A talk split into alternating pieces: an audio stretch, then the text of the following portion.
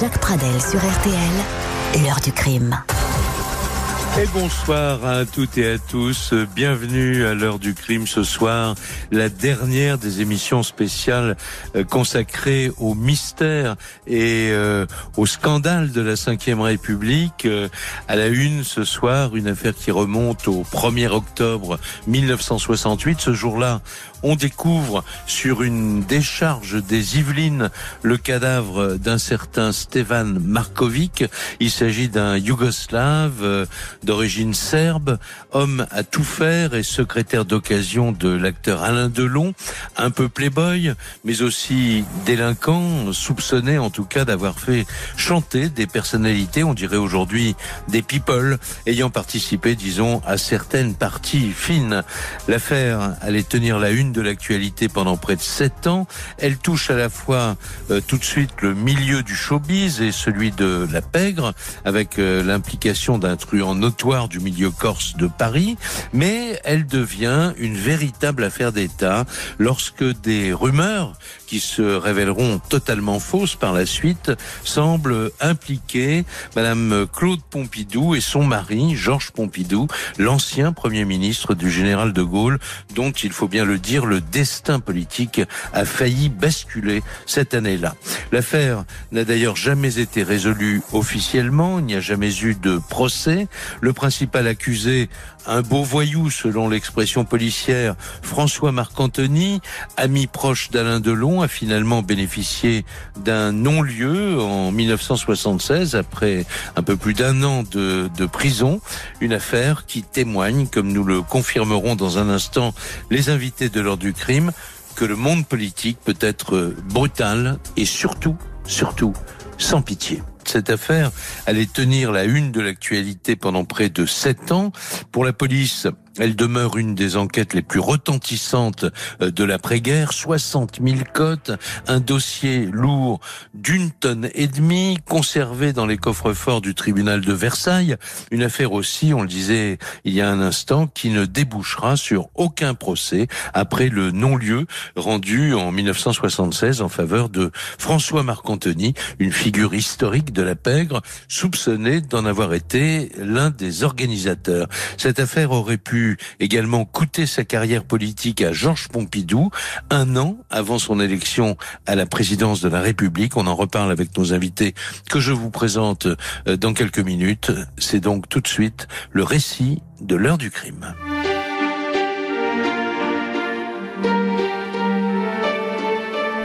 Le 27 septembre 1968, Mademoiselle Brice, une habitante d'Elancourt dans les Yvelines, promène son chien. En passant près de la décharge municipale, elle repère un étrange paquet accroché à un buisson à trois mètres à peine du bord de la route. Près du paquet, informe une paire de chaussures. Le lendemain, Mademoiselle Brice et son chien repassent une nouvelle fois devant l'endroit. Tiens, se dit-elle, les chaussures ont disparu, encore un clochard qui a dû passer par là elle remarque que le paquet a légèrement glissé sur la droite. Le 30 septembre, le cantonnier d'Elancourt, monsieur Joret, aperçoit également le paquet depuis la route. Mais il ne s'en approche pas. Et c'est le 1er octobre qu'un ferrailleur, monsieur Haro, a la curiosité d'ouvrir l'étrange colis. Il est pris subitement d'un haut le cœur. Enveloppé dans une housse en plastique, un cadavre au front défoncé le fixe de ses yeux morts. Un morceau de coton est fiché dans sa bouche. Monsieur Haro court chez les gendarmes pour les avertir de sa macabre découverte. L'affaire Markovic vient de commencer. Dans les journaux du 2 octobre, quelques lignes seulement sont consacrées à ce fait divers sous le titre Découverte d'un cadavre dans la décharge municipale d'Elancourt. Ce village d'Elancourt se trouve sur la route qui mène à une cinquantaine de kilomètres de là, à une maison de campagne de Goussainville qui appartient à un voyou officiellement rangé des voitures, un certain François Marc-Antony. Le 4 octobre, la presse révèle la personnalité de la victime qui a été identifiée. Le titre orne cette fois la première page des journaux. L'inconnu assassiné d'une balle dans la tête est le secrétaire garde du corps d'Alain Delon.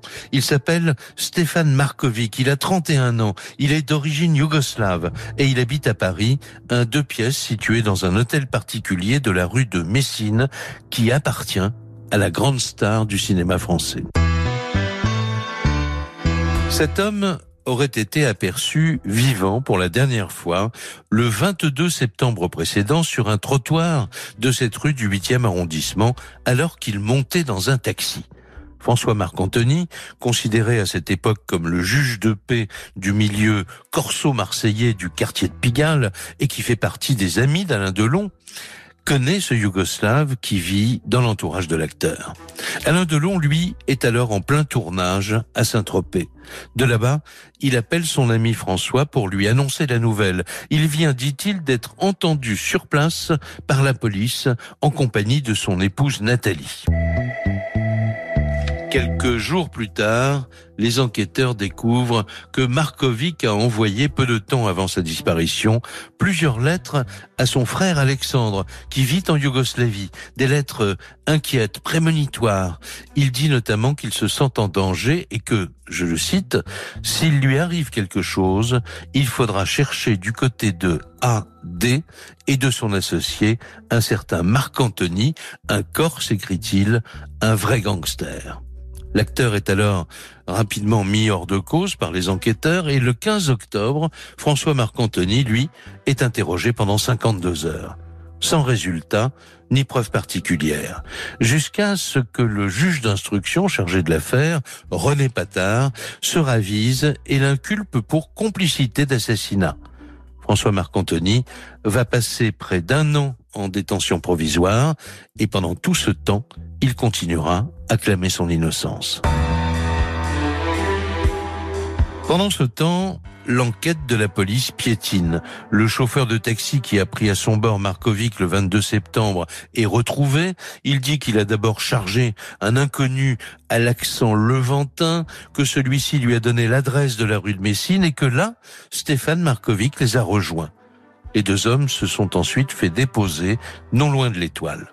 Les policiers organiseront un tapissage au cours duquel le chauffeur de taxi ne reconnaît pas François Marc-Antony, dont la description, à part sa calvitie, ne correspond pas à celle du client inconnu.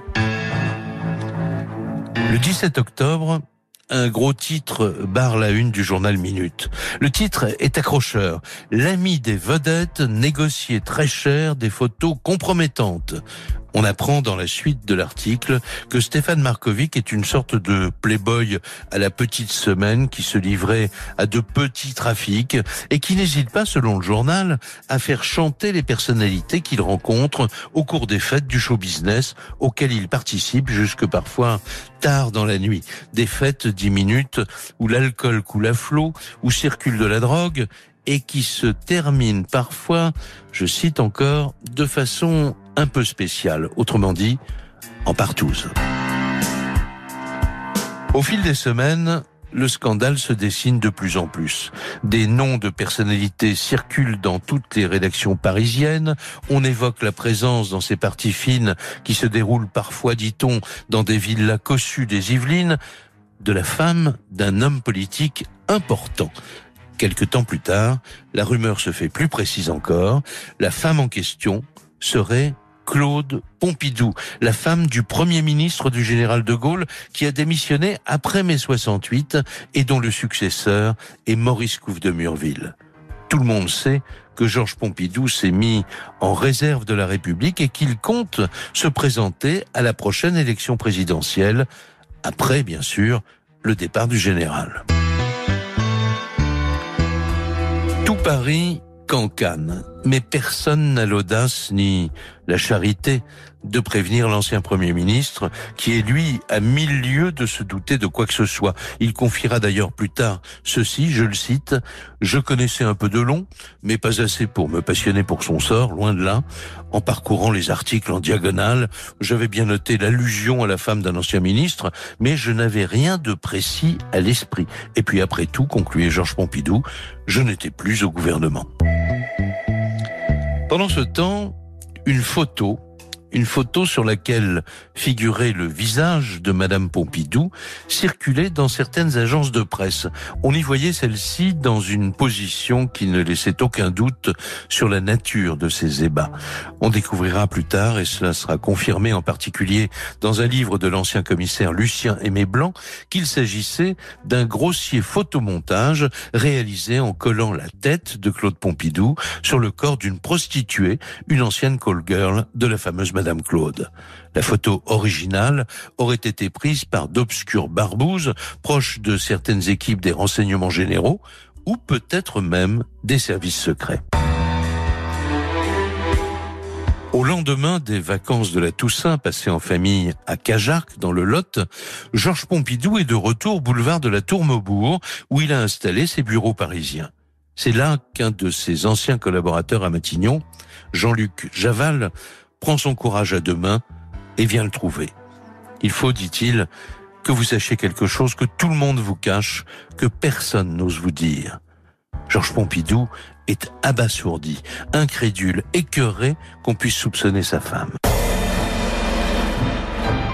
Seconde visite, quelque temps plus tard, celle de Pierre Sommeveil, encore un de ses anciens collaborateurs, devenu depuis directeur de cabinet du ministre de l'Intérieur, Raymond Marcelin et ce qu'il lui raconte est encore pire. Dans la prison où il est incarcéré, un certain Borivoge Akov a écrit une lettre à Alain Delon, lettre interceptée par l'administration pénitentiaire. Dans ce document, Akov prétend avoir accompagné Stéphane Markovic à une soirée échangiste. La soirée terminée, celui-ci lui aurait confié Tu as vu la grande femme blonde qui était là-bas?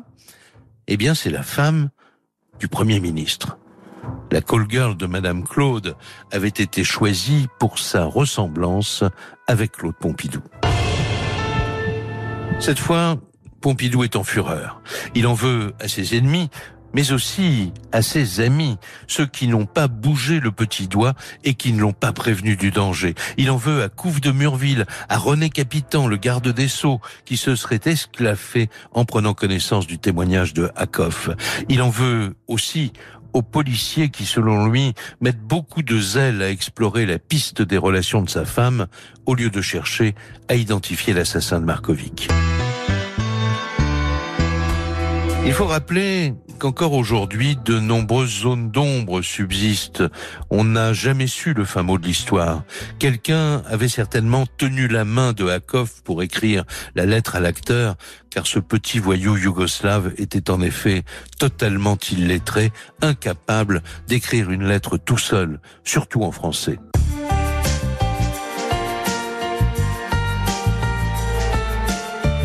Les vrais faux coups de théâtre se succèdent, alimentant périodiquement des rumeurs toutes plus invraisemblables les unes que les autres. Concrètement, l'enquête n'avance pas. La police s'épuise à identifier les centaines de personnes qui ont acheté un matelas dont l'emballage était identique à celui dans lequel on avait retrouvé le corps de Markovic.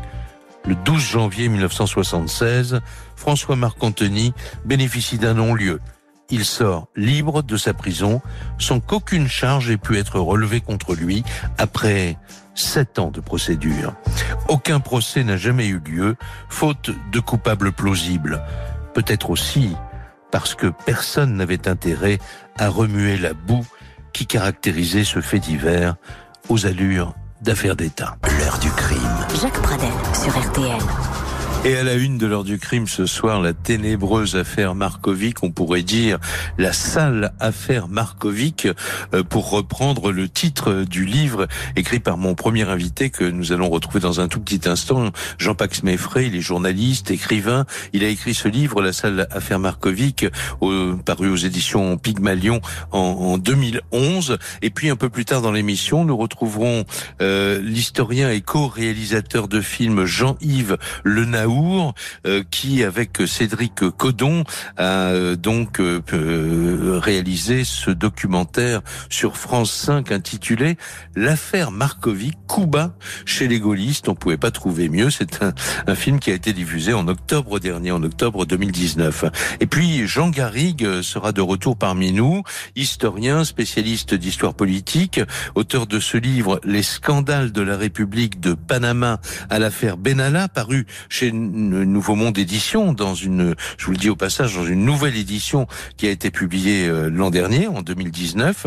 Et euh, Jean Garrigue parle également beaucoup de l'affaire Markovic dans un autre livre que je vous recommande, La République des traîtres, paru en 2018 chez euh, Talendier. Alors avant de retrouver Jean-Pax Meffray, je voudrais simplement qu'on euh, écoute un premier document euh, RTL, sorti donc des archives de la rédaction d'RTL. On est le 14 octobre. L'affaire est évoquée dans le journal de 13 heures, présenté par Jean-Robert Cherfis. Écoutez. Dans l'actualité de ce matin, aussi cette énigme posée aux enquêteurs de la brigade criminelle, une énigme qui dure depuis 15 jours, depuis exactement ce 1er octobre où le corps de Stevan Markovic, un Yougoslave de 31 ans, était découvert ficelé dans un sac à Elancourt dans les Yvelines.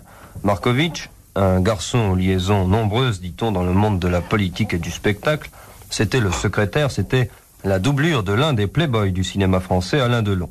Delon, d'ailleurs, en compagnie de sa femme, Nathalie, a passé la plus grande partie de son week-end en compagnie des enquêteurs, 14 heures d'interrogatoire pour lui, près de 30 heures pour Nathalie. Alors Jacques Chapuis, on se pose une question ce matin. Pourquoi cet interrogatoire? Alain Delon a été entendu par la police, rien de plus normal. 14 heures d'horloge, cela intrigue. Mais ce qui étonne le plus, c'est que depuis, Alain, prince frivole ou mauvais garçon de l'écran, n'est pas cru devoir recevoir les journalistes et leur dire ce qu'il en était. Passer de l'affiche néon des salles spectacles aux huit colonnes des faits divers réclame logiquement une réplique, une mise au point. Car s'il nous paraît curieux que deux secrétaires de Delon, la belle gueule du cinéma moderne, aient tous deux trouvé la mort dans des conditions extrêmement curieuses, que ces deux mêmes secrétaires ne soient pas sortis d'une école de sténodactylo, mais des annuaires du catch ou du ring, cela s'explique peut-être par la personnalité surprenante d'Alain Delon. Voilà sur RTL, donc l'intervention de Jacques Chaput, euh, journaliste emblématique de notre station dans le journal de 13 heures du 14 octobre 1968. Euh, et maintenant, euh, nous allons donner la parole à Jean-Pax Meffray. Bonsoir Jean-Pax. Bonsoir.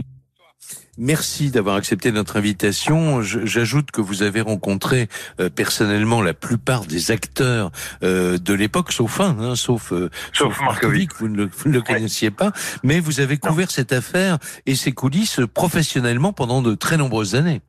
Oui, très longues années, parce qu'il y a eu chaque fois des rebondissements.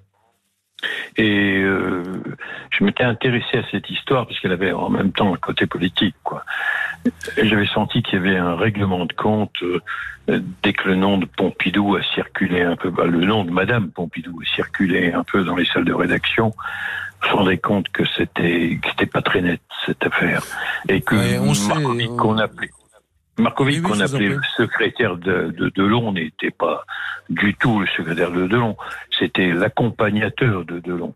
Et Delon, il, aimait toujours s'entourer de, euh, pour quand il sortait, pour des soirées, des réceptions, euh, s'entourer de, de gens qui étaient costauds, qui avaient, qui avaient une certaine allure. Et c'est vrai qu'il avait, il avait un faible pour les Yougoslaves qui étaient effectivement, euh, qui correspondaient à ce profil, quoi. Mais c'était Ouais. pas du tout le, le secrétaire. Oui, alors euh, évidemment, il faut rappeler quand même que l'enquête de la police a mis hors de cause euh, Alain Delon, Nathalie Ah, Delon, totalement. euh, euh, voilà, François Marcantoni euh, évidemment a été euh, lui euh, incarcéré un an en, en détention préventive, mais il n'a jamais, il a bénéficié d'un non-lieu. Quant à euh, quant à Georges Pompidou, et c'est peut-être la, la plus importante information de cette affaire, il faut revenir là-dessus et dire que effectivement euh, jamais ni de près ni de loin ni euh, Georges Pompidou ni Claude Pompidou n'ont eu quelque chose à voir avec cette affaire sordide. Tout à fait. C'est quelque chose euh, d'ignoble ce qui s'est passé contre, contre Pompidou. Il, a été vraiment la, cible des attaques de gaullistes, euh, de gaullistes de gauche d'ailleurs, dirons-nous, puisque c'était des gens qui étaient opposé à lui, qui était contre la participation que prenait De Gaulle à, une certaine époque. Et il s'est retrouvé face à des gens qui qu'il avait connus en, en 46 lorsqu'il a il est arrivé au, cabinet du général. C'était Louis Vallon et René Capitan qui était ministre de la Justice et quand ils ont vu cette histoire, Markovic qui, pointait, et quand ils ont entendu surtout, euh, quand ils ont lu les rapports qui colportaient les, les, soirées chaudes de, de femmes, de ministres, chaudes comme des marrons, précisait le, le rapport de, police, ils ont dit qu'ils se sont trouvés une occasion de, de mettre à terre euh, l'homme qui, depuis 1946, euh, qu'il ne supportait pas depuis 1946, puisque euh, Pompidou a été, euh, été au cabinet du général de Gaulle en 1946, et c'est là où il a rencontré Vallon et où il a rencontré Capitan. Seul problème, ou euh, lourd problème de Pompidou, c'est que lui, il n'avait pas été résistant. Il n'avait pas été collabo non plus, mais enfin, il n'avait pas été résistant, et ça, à cette époque-là, c'était vraiment une tare. C'était vraiment le péché. Et, et, certains ont rêvé euh, en fait euh, que son destin politique s'arrête à cause de cette mise en cause, donc euh, qui encore une fois, disons-le, avait été complètement fabriquée avec cette, ces histoires de photos. C'était même pas d'ailleurs des, j'ai relu votre livre avant l'émission, c'était même pas des photomontages. On avait choisi effectivement une prostituée qui ressemblait de profil étrangement à Madame Pompidou. Quoi. Il y avait, il y avait la photo de de Claude Pompidou entre les jambes d'une d'une chanteuse euh, célèbre à l'époque. Et euh, c'est vrai, ça circulait partout. Et heureusement qu'il n'y avait pas Photoshop à l'époque. C'était c'était des, montages. Non, mais c'était des montages abominables qui on, se rendait compte tout de suite ce que c'était. Mais ça circulait dans toutes les salles de rédaction et toutes les salles de rédaction étaient abreuvées de d'informations qui souvent étaient était fausse, quoi. C'est ce On sentait, on sentait la volonté de nuire à Georges Monfilou, qui lui, ce que vous disiez tout à l'heure, ignorait totalement, au point qu'il a demandé un jour, quand il, il s'était dans les dans les ses bureaux de Tourmaubourg, quand il a il avait quitté euh, son poste de premier ministre, il continuait à son action politique. Il avait il avait demandé à un de ses pas collaborateur, mais enfin un, de ses amis qui euh, qui connaissait bien le tout Paris, lui avait dit mais de qui parle-t-on quand on parle de cette la femme ah oui, Bien sûr. Jacques Pradel sur RTL. Alors l'historien Jean-Yves Le Naour est un de, de, ceux des meilleurs connaisseurs du dossier avec euh, Jean-Pax Meffray et Jean Garrigue que nous entendrons un petit peu plus tard dans cette euh, dans cette émission. Euh, je voudrais simplement dire un mot sur l'enquête. L'enquête, eh bien c'est la PJ de Versailles qui est donc chargée d'élucider tous les mystères qui entourent la mort de cet homme qu'on a retrouvé sur une décharge dans les Yvelines et les les enquêteurs vont trouver une correspondance privée de, de, de Markovic qui semble impliquer Alain et Nathalie Delon. Et aussi un truc en Corse donc euh, dont on a déjà cité le nom euh, François Marc-Anthony euh, qu'on appelle dans le milieu je crois Monsieur François. Et dans cette lettre de Stéphane Markovic on pouvait lire notamment ces lignes que je vous cite si je suis assassiné ce sera 100% la faute d'Alain Delon et de son parrain François Marc-Anthony on comprend mieux euh, pourquoi et pour quelle raison euh, donc Alain Delon a été euh, à un moment dans le collimateur de la justice et il a subi, et je crois que le mot n'est pas trop fort, une, le 13 février 1969, une, une confrontation avec euh, le frère à qui était destinée cette lettre que je viens d'évoquer. Euh, on va écouter un document RTL du, du 13 février 69, le jour de cette confrontation. Alain Lemaître se trouve en direct au palais de justice de Versailles et il donne sur notre antenne les premiers éléments de cette confrontation entre Alexandre Markovic et Alain Delon. Et il revient également sur un nouvel élément, encore un élément à charge contre l'acteur. Oui, Cela fait trois heures maintenant qu'Alexandre Markovitch et Alain Delon sont face à face. Déjà entendu 32 heures par la police, on peut s'étonner de la présence d'Alain ici à Versailles. Cette confrontation était prévue, bien entendu, mais hier, un journaliste d'un hebdomadaire a déposé chez le juge Patard un document de 31 pages, signé, dit-il, de la main de Zorica, ce qu'elle dément formellement. Zorica est la sœur de Milos Milosevic, le premier gorille d'Alain Delon. Ce document comporte des accusations très graves contre la personne d'Alain Delon. Il retrace une conversation téléphonique, Misha Slovenak, Zorica. Stéphane n'a eu que ce qu'il méritait. Alain Delon est l'organisateur, il dirigera les policiers sur des fausses pistes sur une affaire de drogue. Zorica insiste et demande, mais pourquoi Stéphane a-t-il été tué? Misha répond, ses relations avec Nathalie devenaient insupportables, il devenait intolérable et dangereux. Il a écrit un livre qu'il a perdu, intitulé euh, Scandale mondain. Dans les premières lignes sont Je vais raconter l'histoire d'un couple qui connaît une ascension spectaculaire et qui tourne à la débauche. Ces accusations sont bien entendu très graves et la partie civile n'a pas manqué de poser des questions ce matin. Bonsoir Jean-Yves Le Naour. Bonsoir Jacques Pardel. Et merci d'avoir accepté notre notre invitation. Euh, D'ailleurs, le titre du, de votre film que je rappelais euh, tout à l'heure euh, va directement au cœur du sujet. On est on est loin, très loin du simple fait divers. Oui, on est loin du simple fait divers parce que euh, ça commence comme une affaire criminelle et ça devient très vite une affaire politique. Et d'ailleurs, euh, dès le début, puisque l'extrait que vous nous avez euh, présenté tout à l'heure de RTL datait du 14 octobre. Et euh, comme vous l'avez entendu, comme nous l'avons tous entendu, il était question de euh, de parties fines dans le milieu euh, à la fois du spectacle, mais aussi dans le milieu politique. Or, ce qui est absolument incroyable, c'est que ce 14 octobre, à, à, ce niveau de l'instruction, il n'y a rien, rien dans le dossier qui parle d'une femme, d'un homme politique. Or, on en parle sur RTL, donc vous voyez qu'il y a une manipulation y compris des médias. On en parle dans le Figaro, ce 14 octobre, alors qu'il n'y a rien dans le dossier. La première pièce, vous avez parlé d'un Yougoslave qui est en prison, qui sait même pas écrire en français, etc. Et euh, eh bien, euh, sa déposition sera le 30 octobre. Le 30 octobre. Euh, donc vous voyez qu'il euh, y a une manipulation terrible, comme si on savait déjà ce qu'il allait dire, et comme si on savait déjà qu'il allait impliquer la femme de Georges Pompidou. Donc on voit bien qu'il y a une machination terrible, et que cette machination, elle n'a qu'un seul but, Jean-Paul Méfray l'a dit tout à l'heure, c'est abattre Pompidou, lui barrer la route du pouvoir, de l'élection présidentielle, parce qu'en en, tapant sur sa femme. Parce que vous voyez, si euh, vous êtes candidat à l'élection présidentielle et votre femme a des mœurs qui ne sont pas tout à fait irréprochables, bah, ce n'est pas possible. Il y a tout un électorat conservateur, euh, moral, qui ne votera pas pour vous. Oui, bien sûr. Alors, je voudrais profiter de, de votre présence ce soir pour euh, vous poser toute la question que d'ailleurs le public se pose sur cette affaire. On parle de machination. Euh, et on ne peut pas parler d'autre chose. Il s'agit bien d'une manipulation politique. Mais au départ, on n'a pas tué Stéphane Markovic euh, pour organiser une machination contre euh, Georges Pompidou. Comment est-ce que vous pouvez nous expliquer le, le, le cheminement qui a conduit à l'utilisation politique d'un fait divers? Parce que au début, c'est un simple fait divers.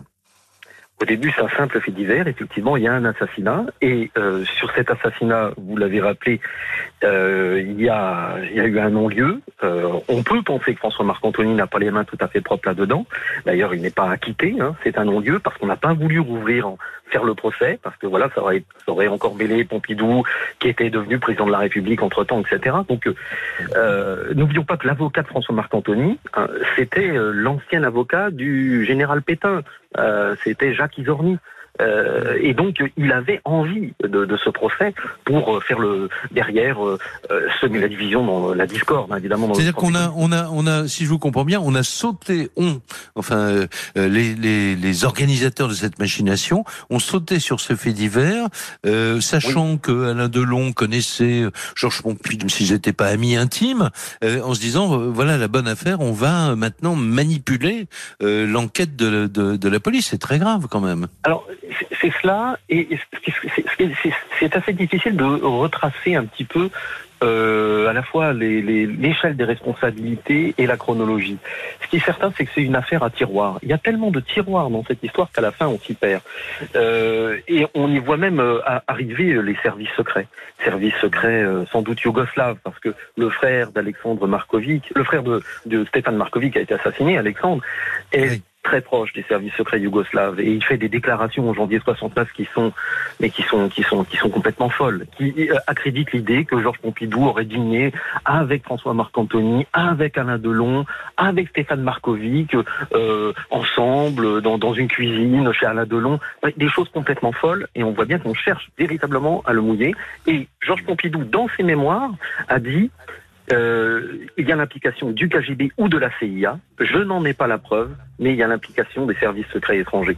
Et en fait, quand il dit le KGB et la CIA, il les met dos à dos, mais en réalité, euh, qui peut avoir intérêt à ce qu'il n'y ait pas un gaulliste qui soit réélu en France après le départ de De Gaulle?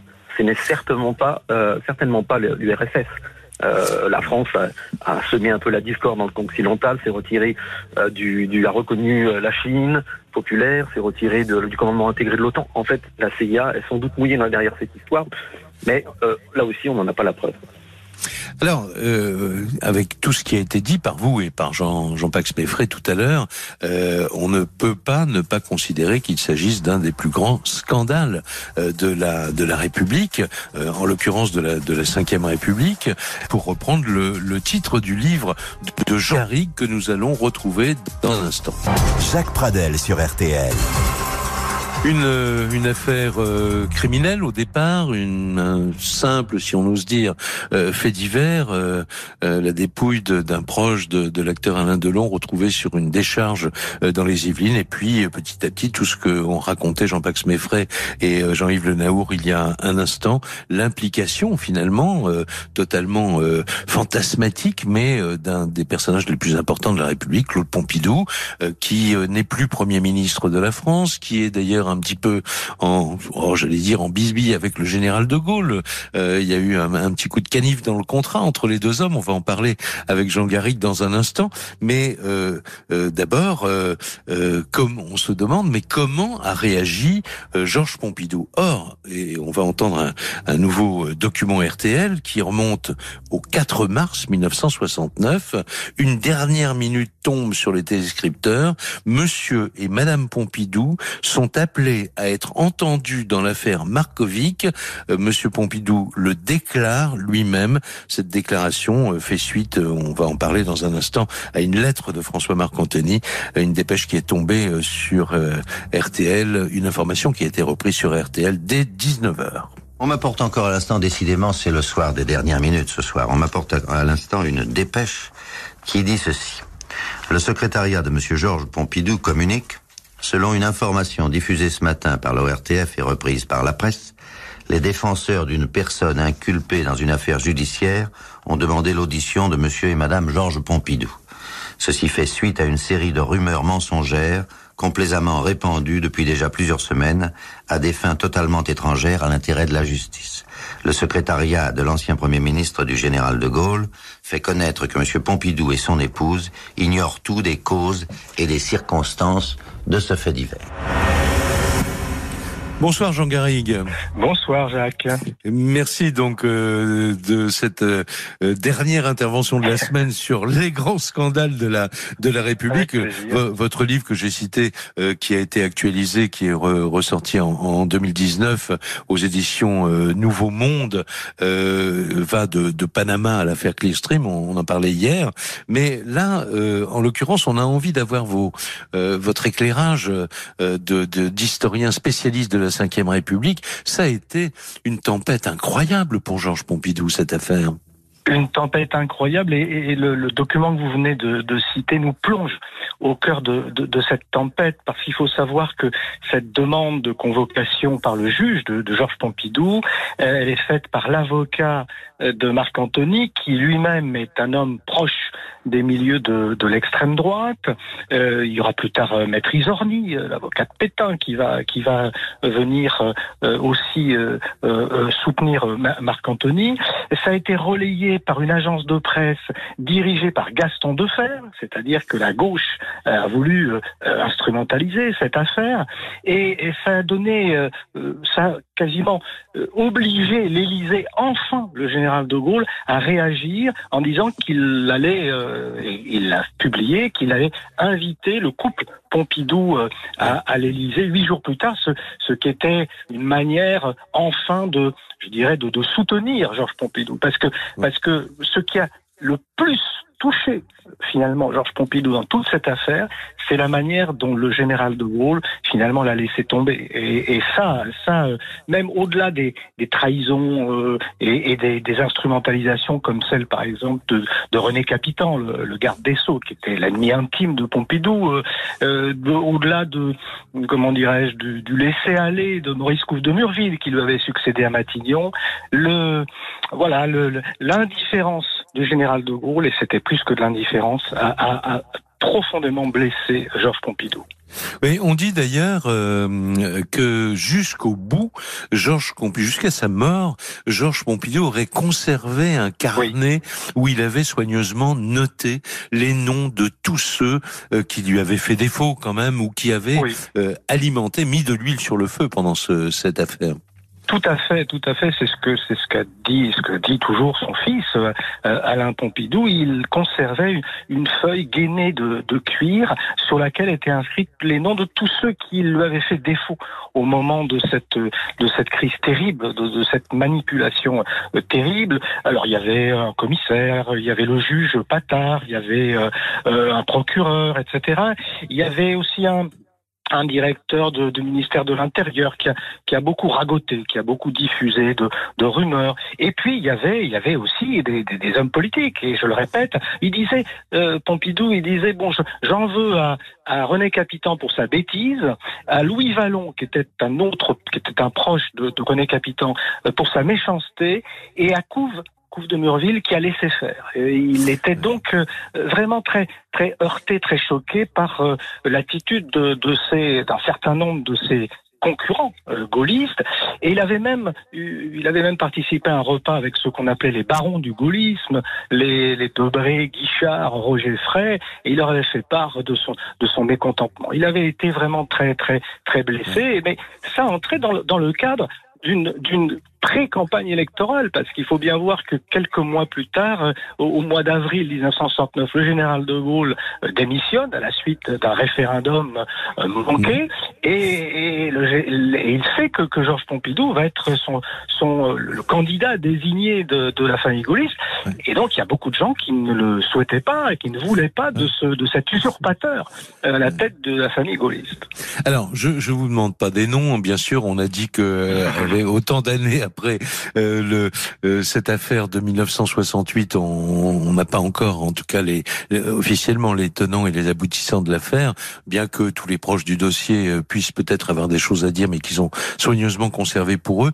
Ma dernière question, Jean Garrigue, lorsque Georges Pompidou euh, est élu président de la République, il se venge? Ben, Il s'est... Alors, par exemple, euh, une fois qu'il a été élu président, euh, on n'a plus jamais revu Maurice Couve de Murville, qui était pourtant un grand du gaullisme, qui avait été l'inamovible ministre des Affaires étrangères du général de Gaulle n'a plus jamais été invité à l'Élysée, par exemple.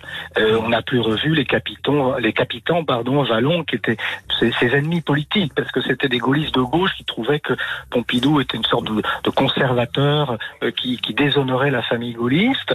Euh, bizarrement, il n'en a pas tellement voulu à Raymond Marcelin, qui avait été le ministre de l'Intérieur au moment de l'affaire, qui au départ n'est pas n'est pas tout à fait euh, vierge de, de toute compromission. Euh, il n'en a pas tellement voulu. Il en voulait euh, à celui qui avait été le, le secrétaire général de l'Élysée pendant la, pendant la crise, qui était euh, Bernard Tricot. Euh, mmh. Voilà, mais on peut pas dire qu'il s'est véritablement vengé euh, de ceux qui, qui l'avaient. Mais en revanche, il n'a jamais oublié. Il Mais il a fait, il a fait le ménage. Ce sera notre dernier mot. Il a fait le ménage euh, dans les services secrets, quand même. Ah oui. Alors ça, il a fait le ménage dans les services secrets, parce qu'évidemment, euh, derrière tout ça, mais ça a été dit avant moi, euh, il y a des opérations, des services secrets, du SDEC, de services secrets étrangers. Euh, au cœur de la machination, il y avait les ouais. services secrets. Nous allons retrouver Jean-Yves Le Naour et Jean-Pax Méfray dans un tout petit instant euh, pour essayer de, de donner quand même quelques pistes sur euh, euh, les conséquences de cette de, de, cette affaire pour les différents les différents protagonistes et parmi eux euh, Alain Delon qu'on a cité donc c'est vrai que la justice l'a innocenté très très rapidement mais Alain Delon a eu longtemps à souffrir de cette affaire. Et il se sentait d'ailleurs menacé pendant de, de, plusieurs années. En mars 70 1970 on va entendre un, un document RTL à ce propos. Nouveau rebondissement dans, dans l'affaire, c'est comme ça que c'est présenté en tout cas dans la presse. Euh, avant un déplacement professionnel en Amérique du Sud, Alain Delon fait publier dans la presse une lettre ouverte au président de la République. Et dans cette lettre, il lui demande officiellement sa protection car il craint, dit-il, d'être la cible d'une machination d'une manipulation au cours de son voyage, comme si, par exemple, il redoutait qu'on découvre de drogue dans ses bagages à l'autre bout du monde. Euh, Maître Roland Dumas, avocat de la partie civile, s'insurge euh, immédiatement et demande l'audition d'Alain Delon devant le juge d'instruction. Écoutez les explications à ce propos du journaliste Alain Lemaître qui suivait l'affaire RTL à l'époque. La lettre ouverte d'Alain Delon au président de la République, M. Georges Pompidou, a relancé l'affaire Markovitch comme c'était attendre. Aussi bien, l'avocat de la partie civile, maître Roland Dumas, aujourd'hui, s'est rendu chez le juge Pata et a demandé, Alain Lemaître, et a demandé de nouvelles comparutions d'Alain Delon. C'est bien cela. Oui, il a fait part de sa réaction et de ses demandes à la suite de la parution de cette lettre. Lettre dans laquelle il fait part de ses craintes d'être l'objet d'une machination à venir, mais dans cette lettre, Alain Delon parle aussi des conditions de l'ambiance dans lesquelles se sont déroulés ces interrogatoires au nombre de ces. Pourquoi ne pas confronter Alain Delon avec ses interlocuteurs? Alain Delon sera-t-il réentendu? Maître Roland Dumas semble-t-il en a fait la demande afin que les droits de la partie civile soient sauvegardés, a-t-il précisé. Maître Dumas aimerait bien que le comédien s'explique. Disons que les mesures que, dont j'ai sollicité l'exécution euh, sont dans l'ordre logique et sont la conclusion juridique qui s'impose après la parution de, de la lettre. En la relisant bien, je considère qu'elle comporte deux parties. Une partie ne concerne pas l'affaire Markovitch, mais une autre partie concerne directement notre affaire. C'est celle où il est question des interrogatoires, de l'enquête, de l'instruction, de documents truqués. Et j'estime que sur ce point, il est important que le juge d'instruction fasse la lumière. Et pour terminer cette émission, on retrouve donc euh, Jean-Pax Meffray tout de suite et ensuite euh, Alain Lenaour. Euh, Jean-Pax Meffray, c'était il y a 62 ans. Quelle est votre, quelles sont vos réflexions sur l'affaire après toutes ces années? Je pense tout à fait que c'était un, complot contre, Pompidou. C'est-à-dire que certaines personnes ont trouvé là le moyen de nuire à Pompidou qui voulait succéder à De Gaulle. Et euh, Pompidou a été depuis la libération où il a travaillé au cabinet général de Gaulle a été euh, victime de harcèlement de, de ces gaullistes purs et durs qui lui en voulaient parce qu'il n'avait pas appartenu à la résistance, parce qu'il était finalement pour, pour une France euh, euh, réconciliatrice. Et il avait, il avait souffert de ça. Et en plus, il vivait d'une autre façon. Pompidou, c'était un homme dans, dans son temps. Il, il avait, quand il a été nommé Premier ministre, il arrivait à l'Élysée au volant de sa Porsche. Et, euh, et ses amis, c'était. Voilà, il aimait bien il aimait bien saint aussi. Enfin, oui, il aimait bien. Voilà, c'était oui. un, un, bon vivant, quoi. Oui. Non, c'était un bon vivant. C'était un vivant. C'était un vivant. Les autres étaient morts. Les autres, ils appartenaient à un régime qui qui, qui correspondait plus à l'époque. Quoi. Et, et, puis subitement, il s'est retrouvé donc là, soudainement, il s'est retrouvé dans cette affaire. Je voudrais rappeler quelque chose quand même, Jacques, c'est que le, les services secrets français, le SDEC, qui avait une base qui s'appelait Bison aux Invalides, avait reçu euh, des informations de la part d'une euh, d'un agent qui travaillait pour eux, qui était yougoslave, et qui expliquait que des photos de Madame Pompidou euh, circulaient dans Paris. des photos euh, montées évidemment. Et les gens de la base Bison, dont, pourquoi pas le dire, Jean-Charles Marcani, que je cite d'ailleurs dans mon livre. Oui, sont allés vous voir- dites, vous dites aussi qu'il a joué le jeu de la transparence et il a fait remonter Voilà. sa hiérarchie Ils sont allés voir l'information qu'il Anne-Marie avait. hein. Dupuis, Anne-Marie Dupuis, en lui disant attention, et voilà, voilà ce qui circule, voilà la note qui a été envoyée au SDEC, et elle l'a mis dans un tiroir, et elle l'a pas utilisé. Et Pompidou, euh, quand vous parliez tout à l'heure, j'écoutais de Couve de Murville, il était tellement furieux, Couve de Murville, qu'il disait que je l'étranglerai de mes mains. Il faut savoir une chose, c'est que Pompidou adorait Claude Pompidou. Il adorait sa femme. Et on Il avait passait- touché à sa femme et c'était, euh, euh, c'était. il voilà. passait, il- Ouais, attendez, il a, quand il était euh, professeur au lycée Saint-Charles à Marseille, il accompagnait jusqu'à Saint-Tropez. Il a regardé nager, il bougeait pas, il était assis sur la plage parce qu'il ne savait pas nager. Et Ouais. euh, c'est c'est terrible cette histoire. En plus, sur le plan intime, c'est une, c'est une affaire moi qui m'a beaucoup ému. Ouais. Alors, on va terminer avec vous, euh, Jean-Yves Le Naour. Euh, j'avais- J'ai une question quand même, euh, bon, à vous, à vous poser. Il faut dire que en 1975, un certain Uros Milicevic a avoué avoir fait tuer Markovic. Qu'est-ce que vous pensez de cette dernière information? Ça n'a pas changé euh, le cours de l'instruction et il y a toujours, il n'y a pas eu de procès non plus, hein Non, cette histoire, elle est vraiment. euh, c'est vrai que, comment dire, euh, on ne saura pas vraiment le, fin mot de, de l'affaire. Euh, Il y a cette phrase de Marc Antony qui est, célèbre, que je vous cite. nous ne sommes que trois à savoir la vérité. Je ne vais pas vous faire son accent corse, mais nous ne sommes que trois à savoir la vérité. Delon, moi et Dieu. Or, Dieu, lui, ne balance jamais. Donc c'est- une affaire que voilà euh, pour l'instant bah, il reste Marc Anthony est mort Dieu ne parlera pas. Peut-être qu'il reste Delon peut-être qu'on pourrait entendre aussi sa, vérité. Euh, Delon pendant l'affaire avait euh, comment avait eu cette phrase devant les journalistes qui est assez incroyable. Un véritable ami c'est quelqu'un que l'on peut appeler à 3 heures du matin et à qui on dit euh, j'ai tué quelqu'un. Et, et, et cet ami vous répond où est le corps? Euh, et, et- et voilà, il avait dit ça carrément devant, devant les journalistes. Bon, je suis pas en train du tout de- d'accuser d'Alain Delon, hein, qui est très chatouilleux sur cette histoire. Non, il a été d'ailleurs très épaulé à l'époque par Mireille Darc. Hein. Il va, je le dis au passage parce que euh, elle a joué un rôle certainement très important auprès de lui. Évidemment, oui, oui. Eh ben, il a toujours été très épaulé par les femmes. À l'époque, il était en, séparation avec euh, Nathalie Delon.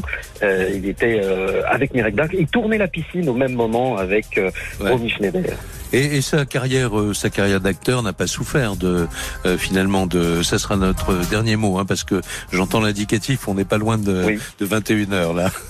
Non, pas du tout. Vous savez, Delon, euh, ça a même contribué à son image euh, peut-être de euh, de- d'acteur avec un, petit côté voyou. Et puis politique, mais politiquement, euh, cette affaire qui devait tuer Pompidou, peut-être que ça lui a au contraire bénéficié parce que la ficelle de la manipulation était trop grosse. Donc finalement, l'affaire Markovic s'est retournée contre ceux qui l'avaient manigancé. Je vous remercie beaucoup, Jean-Yves Le Naour. C'était vraiment le mot de la fin parce que nous sommes allés vraiment au bout du temps. Mais il y avait beaucoup à dire sur cette affaire énorme euh, qui s'est déroulée donc en 1968 et dont on parle encore aujourd'hui. Merci. L'émission est maintenant terminée.